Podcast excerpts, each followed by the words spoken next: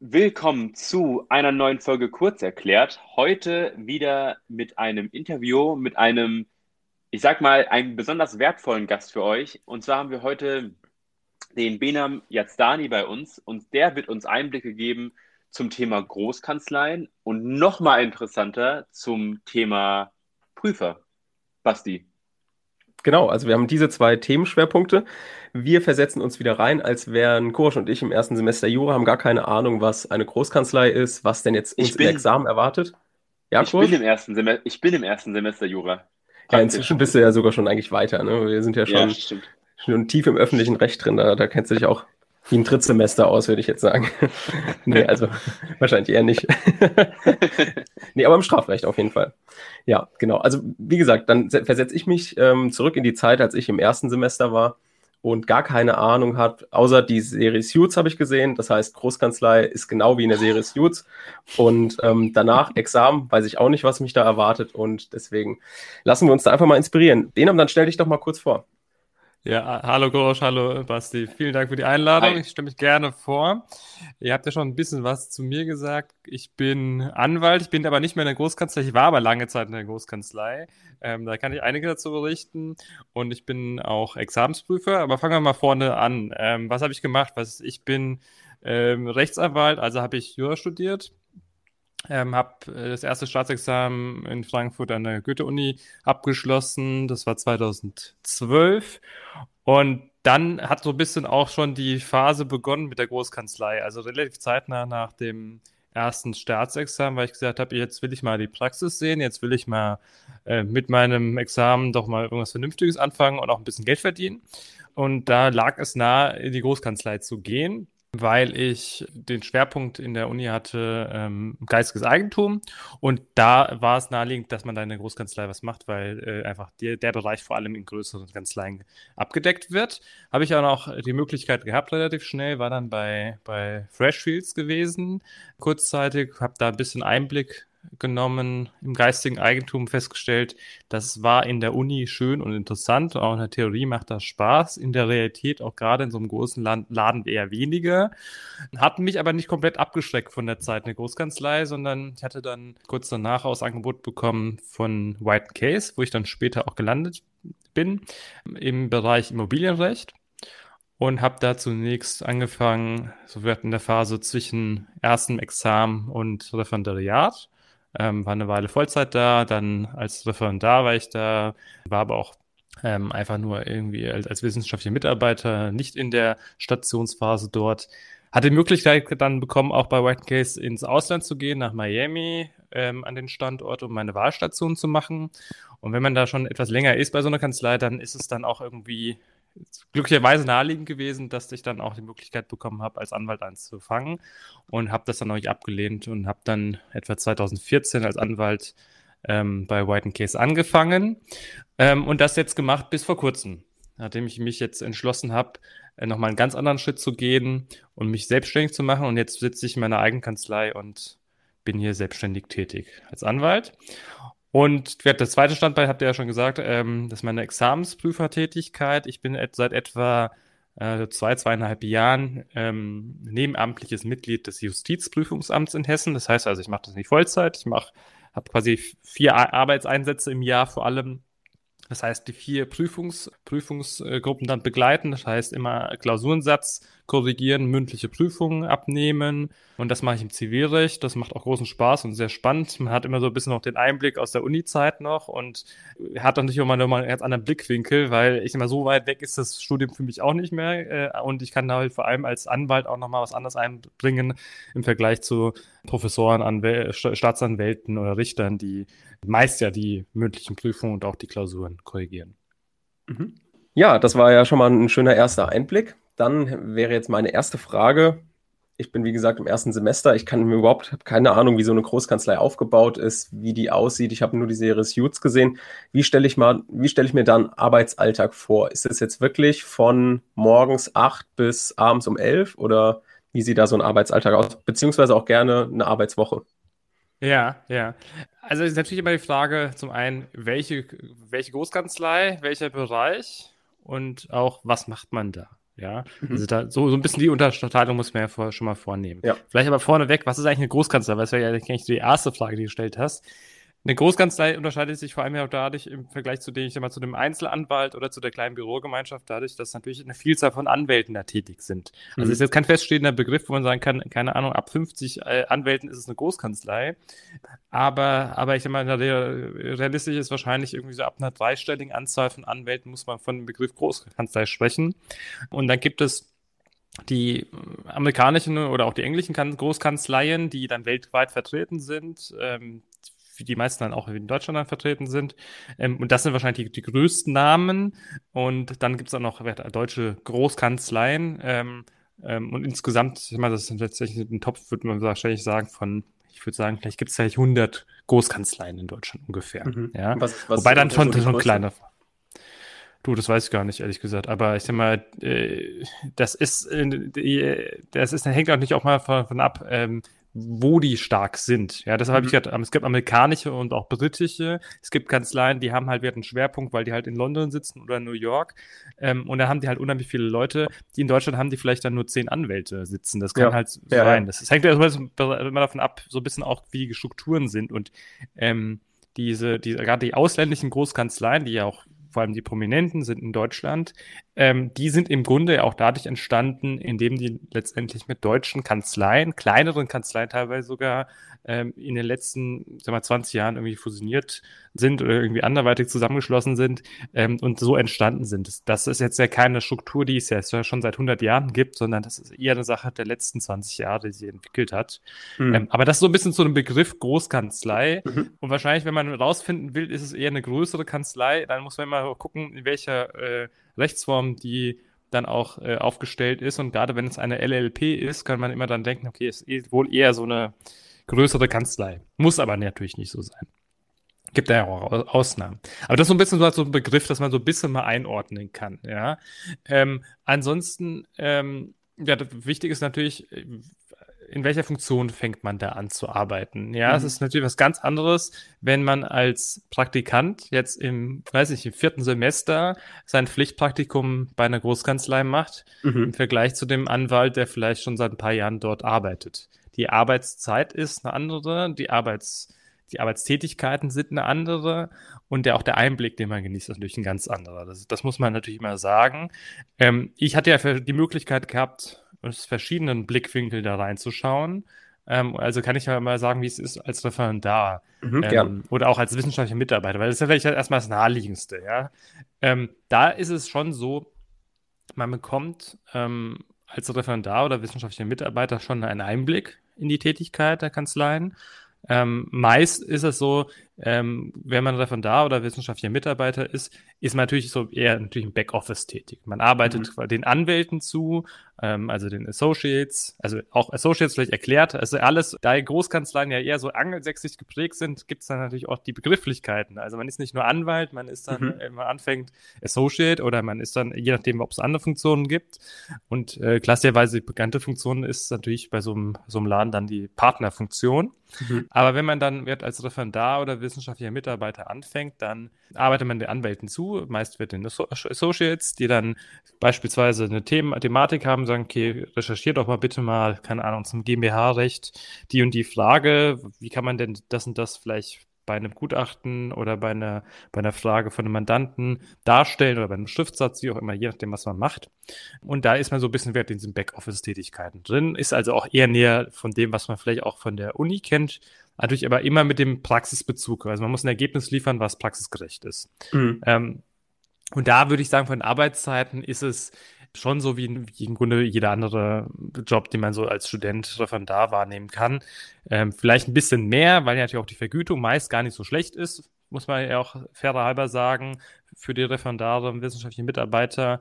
Aber es ist nicht so, dass man da jetzt irgendwie zwölf Stunden Tage unbedingt leisten mhm. muss. Kann es auch ja. geben, ja, das würde ich nicht ausschließen, aber in der Regel ist es so, in den Rollen arbeitet man, arbeitet man wahrscheinlich irgendwo noch so zwischen acht und neun Stunden, hat eine normale Pause und das gehört irgendwie alles so in mhm. einem normal getakteten System rein. Darf ich eine kurze Zwischenfrage stellen? Ja, klar. Und zwar Frage, ich weiß nicht, ob du das sagen kannst, was ist denn so ungefähr der Schnitt, den man verdient als Referendar? das ändert sich natürlich im Laufe der mhm. Zeit. Also als ich angefangen habe, war es nochmal etwas günstiger, muss man sagen. Aber ich ja. sag mal realistisch wahrscheinlich, es hängt immer davon auch ein bisschen davon ab, wie die Noten sind. Ja, und das ist oft ein Faktor auch ähm, okay, das wird da für die Großkanzleien.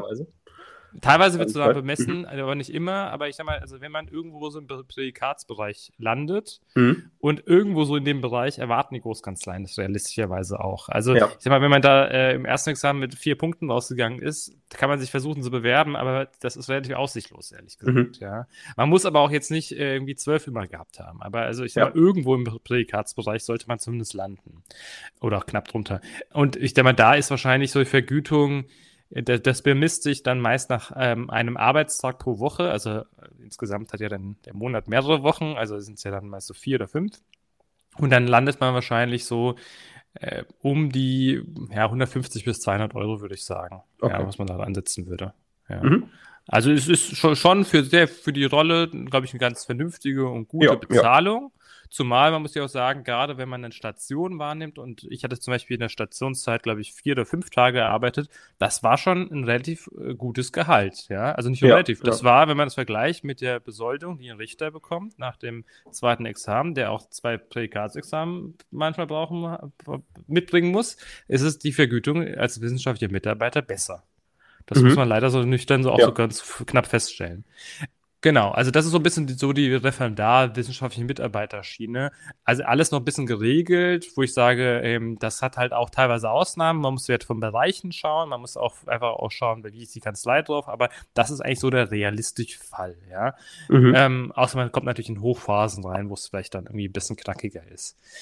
Als Anwalt sieht die Welt ein bisschen anders aus, muss man realistisch auch, auch sagen. Mhm. Ähm, als Anwalt, also bei mir war das natürlich so, als ich dann wissenschaftlicher Mitarbeiter war, beziehungsweise auch davon da und dann später nahtlos dann auch in dem Bereich weitergemacht habe. Ähm, also ich habe immer Immobilienrecht gemacht und habe dann auch, als ich dann als Anwalt angefangen habe, das gleiche Büro bekommen. Die Tätigkeiten waren auch immer die ersten Wochen sehr ähnlich. Äh, hat sich ein bisschen was kam noch mal oben drauf. Die Vergütung war noch mal besser, das war schön. Ähm, aber es war, schon, war sehr naheliegend. Das hat mich, hat mir erst, fand ich erstmal sehr gut und hat auch ein bisschen dann ähm, einen beruhigt, ja, sodass man da mhm. nicht irgendwie ins kalte Wasser geworfen wurde. Aber es zog natürlich auch an, ja. Und da muss man auch natürlich auch schauen, es kommt sehr stark darauf an, welchen Bereich man äh, arbeiten möchte in der Großkanzlei ähm, und auch welche Großkanzlei man wählt. Also wenn man jetzt diese die ganz bekannten äh, Großkanzleien wählt, ja, wenn man die Azur beispielsweise schaut, dieses Ranking der Azur, wo die ähm, ich meine, die bekannten Kanzleien aufgeführt sind, mhm. ähm, und äh, da dann irgendwie die, unter den ersten 20 vielleicht eine rausgreift, dann kann man davon ausgehen, äh, dass man als Anwalt ähm, auf jeden Fall über 50 Stunden die Woche arbeitet. Das ist definitiv der Fall. Das wird mhm. gar nicht anders machbar sein. Ähm, nach oben hin ist es teilweise unbegrenzt, ehrlich gesagt, ja. Ähm, bei mir war das so, ich hatte am Anfang, ähm, weil ich auch so ein bisschen den Bereich kannte und auch die Kanzlei damals noch äh, jetzt nicht nur in dem, in dem Bereich tätig war, was sehr unter Zeitdruck war, eigentlich einen relativ geregelten Arbeitsalltag gehabt. Ich sag mal so, man hatte irgendwie von irgendwann zwischen neun und zehn angefangen und irgendwo so zwischen sieben und acht aufgehört. Das mhm. war, ich sag mal, okay. so die ersten ein, zwei Jahre so da bei mir der Fall. Das hat aber einfach deutlich auch angezogen im Laufe der Zeit. Zum einen, weil man mehr Verantwortung übernommen hat. Man hat mhm. andere Aufgaben zusätzlich übernommen. Und ähm, die Kanzleien sind auch immer im Wandel, muss man auch immer sagen. Also die Kanzleien, die ändern sich pausenlos, weil die Mandanten sich auch ändern ähm, und auch andere Ansprüche haben. Und wenn natürlich auch etwas, etwas mehr anziehen, ja, ähm, dann, dann merkt man das natürlich auch am Ende, weil der mhm. Anwalt, der muss dann auch die mehr arbeiten. Also es war bei mir schon so, dass ich jetzt in den letzten Jahren, ähm, wo ich natürlich auch immer in eine etwas Seniorenrolle dann reingewachsen bin, dann doch, doch schon irgendwie im Bereich 60 Stunden gearbeitet habe im Schnitt in der Woche mhm. und dann auch viele Urlaube da entweder teilweise draufgegangen sind oder man auch im Urlaub weitergearbeitet hat. Das gehörte dazu. Das muss man der Vollständigkeit halber immer sehen. Mhm. Auf der anderen Seite, äh, das, das ist auch irgendwie die andere Seite der Medaille, die Großkanzleien ähm, haben natürlich einen gewissen, einen gewissen Charme, den sie ausstrahlen, dadurch, indem sie vor allem attraktive Mandate zumindest ähm, bearbeiten.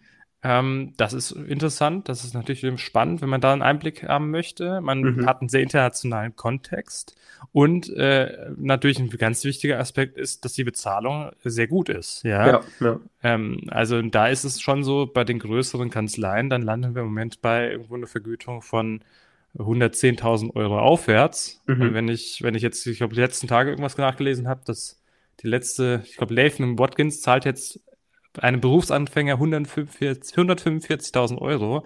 Das, das ist, ist halt eine Menge Holz. Ja. ja. Da kannst du aber davon ausgehen, da arbeitest du nicht äh, von 9 bis 18 äh, Uhr, sondern ja, ja, das ist von, klar. 9, von 9 bis äh, ja, 8 Uhr morgens wahrscheinlich. Ja, ich ja. weiß es nicht. Aber also auf jeden Fall dann, äh, das ist auch zum Thema, wenn die Gehälter nochmal höher werden, dann steigen die Ansprüche.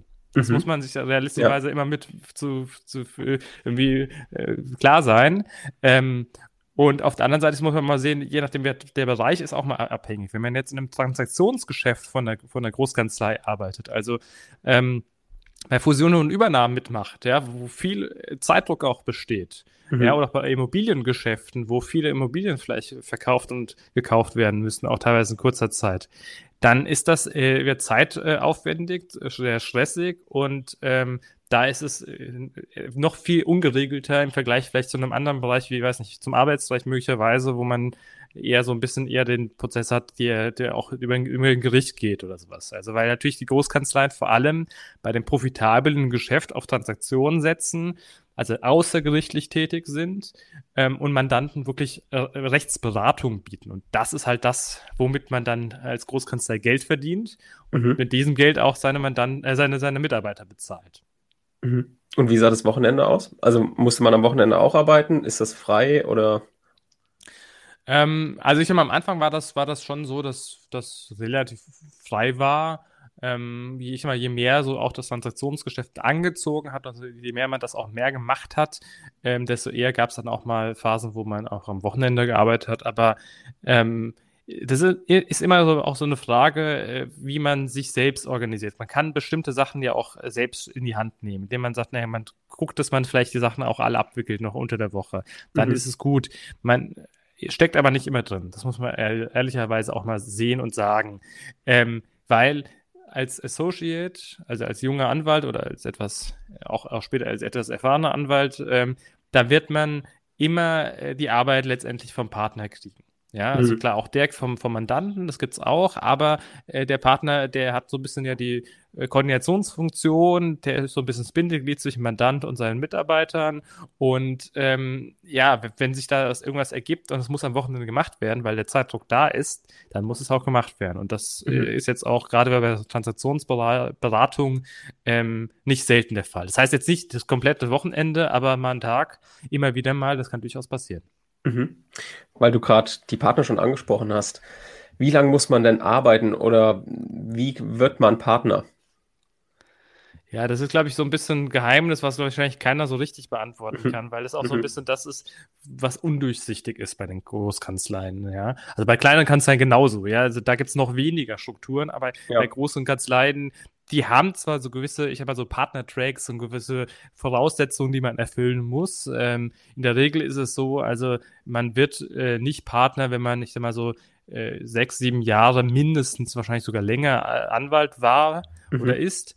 Ähm, aber da kommen auch viel, viele verschiedene Faktoren nochmal dazu. Ja, je nachdem, in welchem Bereich man arbeitet, äh, vor allem auch, wie viele Mandate man hat, ja, also den Bezug mhm. dazu hat, also auch Ge Geld reinbringt tatsächlich in die Kanzlei. Ja. Ähm, das ist halt ein sehr, sehr wichtiger Faktor. Ähm, und natürlich auch, also gerade bei den, bei den größeren Kanzleien, internationalen äh, Wirtschaftskanzleien, ähm, da ist natürlich auch der Faktor immer wichtig, äh, ja, welcher Bereich oder welches Land läuft denn jetzt besonders gut? Also ich sag mal, wenn ich jetzt eine amerikanische oder eine britische Großkanzlei habe und da Anwalt bin und auch es läuft gut, aber die haben jetzt vielleicht eher einen Fokus irgendwie in den USA, dann ist es vielleicht ein bisschen schwieriger. Ja, mhm. also es ist nicht so, dass man da ist irgendwie ausgeschlossen ist, aber man muss halt mal gucken, da sind viele Faktoren da, die man nicht immer alle beeinflussen kann. Also ja. es ist nicht nur so, ich mache gute Arbeit und äh, werde dann irgendwann Partner, sondern äh, das ist selbstverständlich, dass man gute Arbeit machen muss. Äh, es ist auch selbstverständlich, dass man Mandate hat. Ähm, und man muss aber auch Glück haben. Es geht mhm. gar nicht anders. Muss man muss zur richtigen Zeit am richtigen Ort sein, einfach. Ja, ja, okay.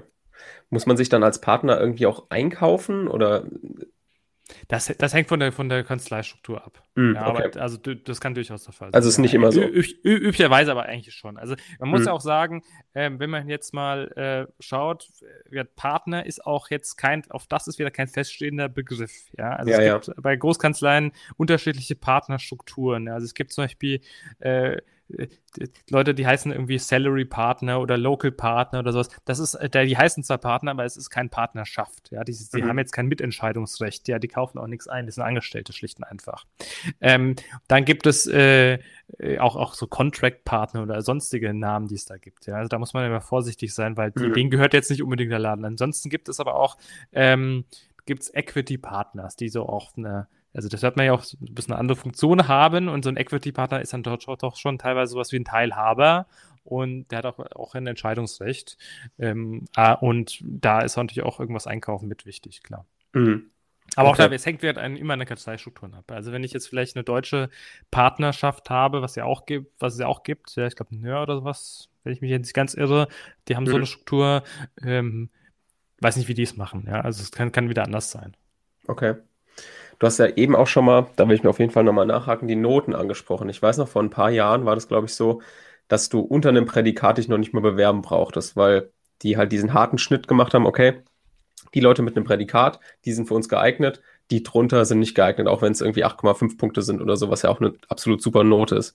Ist das jetzt immer noch so? Wird mehr irgendwie vielleicht auf Soft Skills geachtet und kann man vielleicht mit Soft Skills ein Prädikat, was man eben nicht hat, irgendwie ausgleichen? Gibt es diese, diesen harten Cut noch zwischen Prädikat und nicht?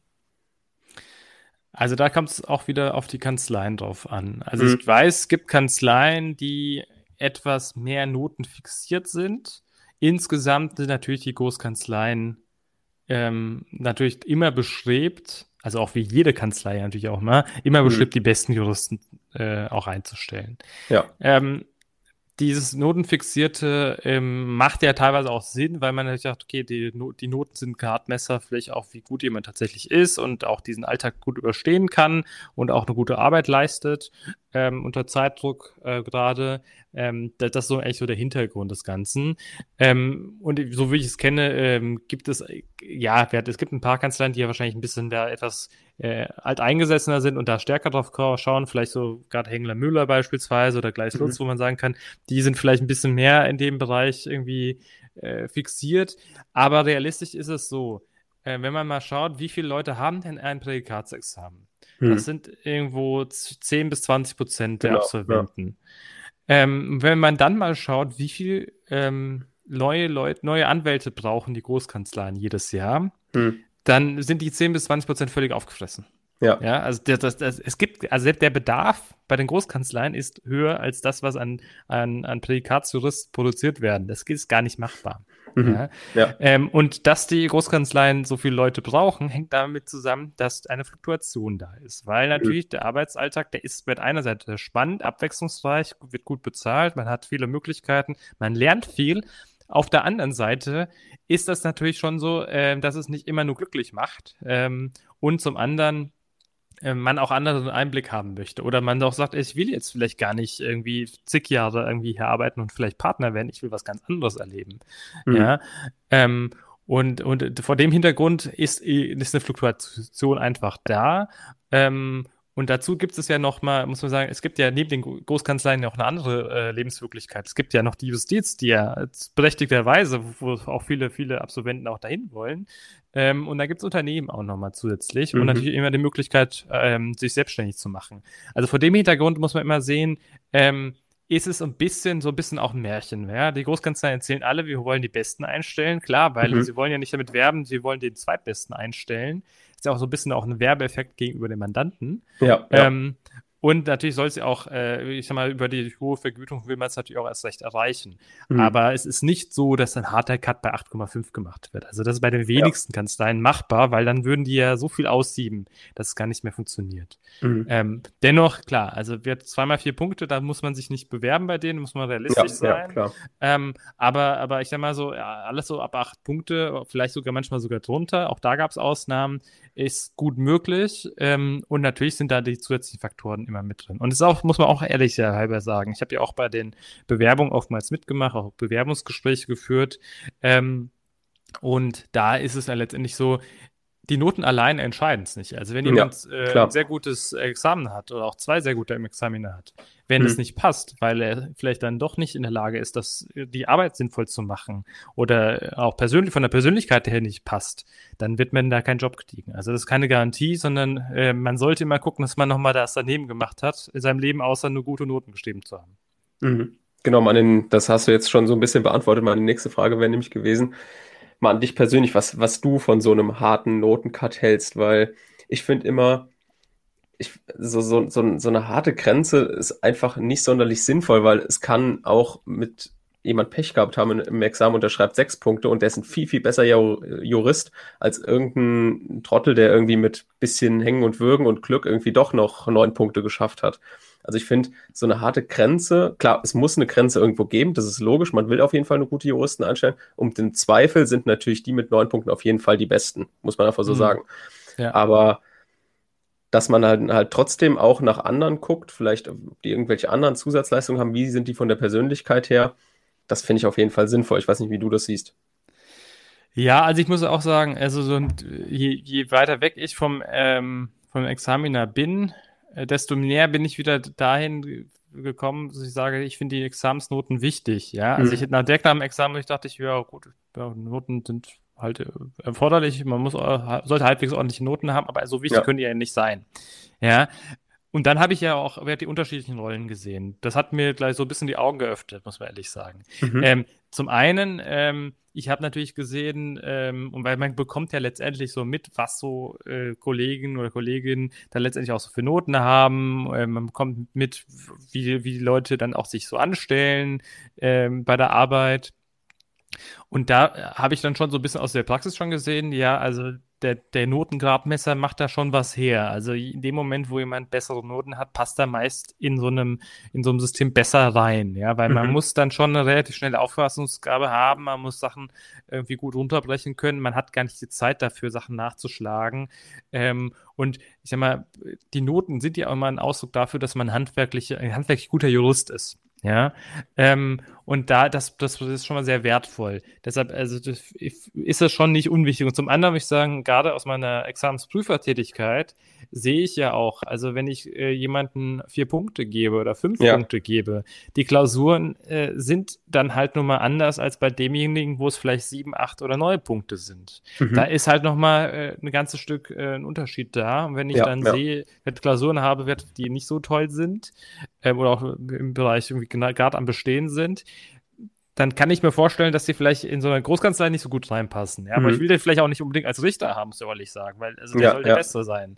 Also das hat schon einen gewissen Faktor, aber klar, also man darf jetzt nicht äh, ganz so fixiert sein. Also harten Schnitt finde ich falsch, mhm. ähm, aber die Noten machen äh, sind schon ein Spiegelbild dafür, wie man später auch auf, aufgestellt ist. Heißt nicht, dass man dann irgendwie sein ganzes juristische, ganze juristische Laufbahn danach aufgestellt ist, mhm. aber das hat schon mal eine Bedeutung und ähm, man kann es schwer nachholen. Also es ist handwerklich gute Arbeit, das kann man im Laufe der Zeit auch lernen, klar, aber dafür ist eigentlich die Uni und das Referendariat da. Mhm. Und nochmal zum Thema Gehalt. Hm, was mir immer so ein bisschen, weiß nicht, ich bin ja jetzt noch in keinem Beruf da in die Richtung unterwegs, sondern noch im Referendariat, aber was mir immer irgendwie komisch aufstößt, ist, dass also diese, diese Gehaltsunterschiede von einer, wie du gesagt hast, jemand, ähm, der als wissenschaftlicher Mitarbeiter in einer Großkanzlei ist, der hat auch einen wichtigen Job, klar, aber der verdient mehr als ein Richter hier verdient. Da denke ich mir, das, das ist schon wahnsinnig. Das ist gar kein Verhältnis. Ich meine, der Richter hat so eine wichtige Aufgabe im Gegensatz zu dem wissenschaftlichen Mitarbeiter. Ich will jetzt sagen, dass nicht, dass der wissenschaftliche Mitarbeiter keine gute Arbeit macht oder keine wichtige Arbeit macht, aber der Richter hat ja noch mal sowas von viel mehr Verantwortung. Das ist doch eigentlich unglaublich, dass da so eine große Differenz besteht zwischen den Gehältern. Ja, also ich finde es auch unglaublich. Es ist mhm. auch tatsächlich ein, ich glaube, mit ein Grund dafür, dass im Moment die Justiz an einigen Stellen krankt. Ja, ja genau. Ähm, weil, wir, weil wir haben ja die Situation, dass zum einen äh, viele äh, ältere Richter und Staatsanwälte nach und nach in Ruhestand gehen und man jetzt auch sieht, man muss die Stellen besetzen. Mhm. Und die Justiz, ähm, und die Entwicklung gibt es ja, die stellt fest, wir kriegen die Stellen teilweise nicht besetzt. Ja, ja klar, ja. also es gibt immer noch Leute, und ich muss auch sagen, ich habe auch, ähm, mein Ziel war es nicht gewesen, in die Großkanzlei zu gehen ursprünglich. Mhm. Ich wollte in Justiz gehen. Ähm, habe aber festgestellt, wie die Justiz äh, aufgestellt ist und mal so die Amtsgerichts- und Landgerichtsflure so gesehen und die Arbeit ja. festgestellt und habe gesagt, nee, das will ich nicht machen. Das mhm. will, ist nicht das, was mir liegt. Ja? ja? Da ist die Anwaltstätigkeit deutlich spannender und vielschichtiger. Ähm, und, und da hat mich so ein bisschen die Justiz eher abgeschreckt. Und ich glaube halt auch gerade, ähm, wenn ich mir die Arbeitsbelastung anschaue, bei jungen Staatsanwälten oder Staatsanwältinnen, die arbeiten ähnlich viel wie ein junger Associate in der Großkanzlei. Und die mhm. Vergütung, und da ist sie nochmal noch viel krasser, weil dann kriegt der Associate teilweise das Dreifache von dem, was, ja, was, was der Staatsanwalt bekommt. Das kann doch nicht ja. sein. Also wir wollen doch ein ordentliches Justizsystem haben, wo die Klagen mhm. ordentlich bearbeitet werden, dass es nicht alles ewig dauert. Ähm, und das ist einfach ein Thema, da wird gespart an der falschen Stelle und darum, mhm. da wird die Justiz teilweise kaputt gespart ähm, weil man glaubt, dass dafür muss man jetzt nicht viel Geld ausgeben. Und das ist eigentlich schon aus meiner Sicht wichtig. Man muss gucken, dass die Anwälte, dass die Richter und Staatsanwälte ordentlich bezahlt werden, weil ich habe eigentlich immer den Anspruch, der Richter oder der Staatsanwalt, das muss eigentlich der beste Jurist im Saal sein. Ja, genau. Und wenn, ja. im Vergleich zu der Großkanzlei, äh, dann hinkt es auch irgendwann mal. Teilweise mhm. die Notenanforderungen deutlich unter das Prädikat gerutscht. Also bei mhm. 7,5 Punkte oder sowas habe ich auch schon gesehen. Ja. Ähm, und das ist nicht mehr das, was ich sage, das ist der beste Jurist dann, sondern das ist der, den die Justiz halt noch kriegt für den Preis. Ja, ja, genau. Gut, dann ähm, meine letzte Frage zur Großkanzlei wäre, ich habe von, ich glaube, das war im Repetitorium damals, hat uns unser Repetitor gesagt, er ist kein Typ für die Großkanzlei, weil er nicht nach oben buckeln und nach unten treten kann. Ist dieses ist dieses hierarchische System, was er damit so ein bisschen beschrieben hat, oder diese allgemeine Arbeitsatmosphäre, kannst du das bestätigen aus der Großkanzlei oder meinst du, das ist irgendwie übertrieben oder trifft nur für ganz bestimmte Großkanzleien zu? Also in, der Regel ist es schon so, dass in der Großkanzlei sehr, sehr kollegial gearbeitet wird. Also mhm. es gibt immer Ausnahmen, aber der, die Regel ist, es wird sehr kollegial gearbeitet wird. Und gerade, ich sag mal so, die, ähm, amerikanischen oder britischen Großkanzleien, da ist ja auch äh, wie dieses hierarchische Denken zumindest mal ich sag mal, so ein Stück weit wird es auch ein bisschen vorgegeben, dass man sehr flache Hierarchien hat, ja. Also es werden alle geduzt, das gehört auch dazu, dass mhm. man wird äh, irgendwie den, den, den unmittelbaren Kontakt haben will. Und man muss ja auch gerade bei, bei, bei solchen Kanzleien wird in großen Gruppen zusammenarbeiten. Also der Teamgedanke ist da wichtig, weil die Projekte ja nicht von einzelnen Anwälten gestemmt werden können, sondern nur von einer mhm. Vielzahl. Und da muss halt jeder irgendwie mitwirken. Aber man muss halt auf der anderen Seite sehen, ähm, wenn man da als junger Anwalt anfängt, dann ist man in so einem System drin. Ja, man ist so ein Rädchen. Man ist nicht derjenige, der irgendwie am Steuer äh, sitzt, sondern man muss da irgendwie funktionieren.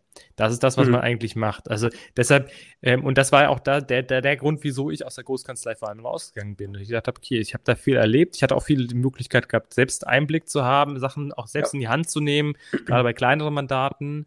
Ähm, aber es je mehr man über den Großprojekten gearbeitet hat, desto weniger konnte man selbstständig arbeiten ähm, und selbst in die Sachen in die Hand nehmen und habe dann gesagt, okay, dann ist der Weg für mich eigentlich nur der richtige, sagen, okay, dann machst du dich selbstständig. Weil dann hast du wirklich alles in der Hand. Die Mandatsauswahl, die Ausführung, alles. Äh, Vergütung, alles, was da reinkommt. Ähm, und so, so kam das bei mir zustande. Also deshalb, ähm, das kann funktionieren für eine Weile, wenn man sagt, man will dann einen gewissen Einblick haben. Ähm, ich will gar nicht selbstständig entscheiden, ne, bestimmte Sachen, sondern ich will das, was mir an Arbeit vorgelegt wird, auch machen und dafür mein Geld bekommen, dann ist es wunderbar. Ja, also attraktiv ist das auf jeden Fall. Aber man ist ja fremdbestimmt. Das ist wahrscheinlich der allerwichtigste Faktor, den man in der Großkanzlei mitnehmen muss. Ähm, der, man, Im Laufe der Zeit kann man sich von dem Fremdbestimmen ein bisschen lösen, aber man muss auch sagen, dass selbst ein Partner immer fremdbestimmt ist, weil er in einem System funktionieren muss und eher sowas wie eine Abteilungsleiterrolle hat. Also er ist nicht der Geschäftsführer, wie bei einem Unternehmen, der wirklich selbstständig entscheidet, sondern ähm, auch er muss Zahlen erfüllen, auch er muss äh, irgendwie mit den anderen Partnern klarkommen, seine Mandanten glücklich, glücklich machen, seine Mitarbeiter und so weiter. Also da gibt es noch viele Faktoren. Und darum mhm. äh, wird es ist ein Gesamtsystem und dieses Gesamtsystem, das kann man nicht über Wort werfen, sondern man ist dann halt irgendwo irgendwo in der Hierarchie dann halt drin, wenn man in der Großkanzlei anfängt. Mhm. Okay, super. Erstmal vielen Dank für den Einblick in die Großkanzlei. Jetzt gehen wir gleich über zum Thema Examen. Bei mir geht, geht gerade die Welt unter. Es regnet nämlich übertrieben. Ich hoffe, das hört man jetzt nicht sehr im Podcast, aber ich denke mal nicht. Ähm, genau, deswegen würde ich mal überleiten zum Thema erstes Examen. So, das war's jetzt mit dem ersten Teil. Wir haben das Interview mit dem Benan einfach wieder aufgeteilt in zwei Teile. Im ersten Teil ging es um die Großkanzlei. Ich hoffe, ihr habt da einen ganz guten Einblick drin bekommen. Im nächsten Teil, also der nächsten Woche, geht es dann um das Thema Examen. Genau. Denn Benam ist äh, Prüfer sowohl für das schriftliche als auch für das mündliche Staatsexamen. Und er wird uns da ein paar Einblicke geben. Wir gucken, was wir da, da mitnehmen können. Und freuen uns auf jeden Fall auf die nächste Folge. Tschüss.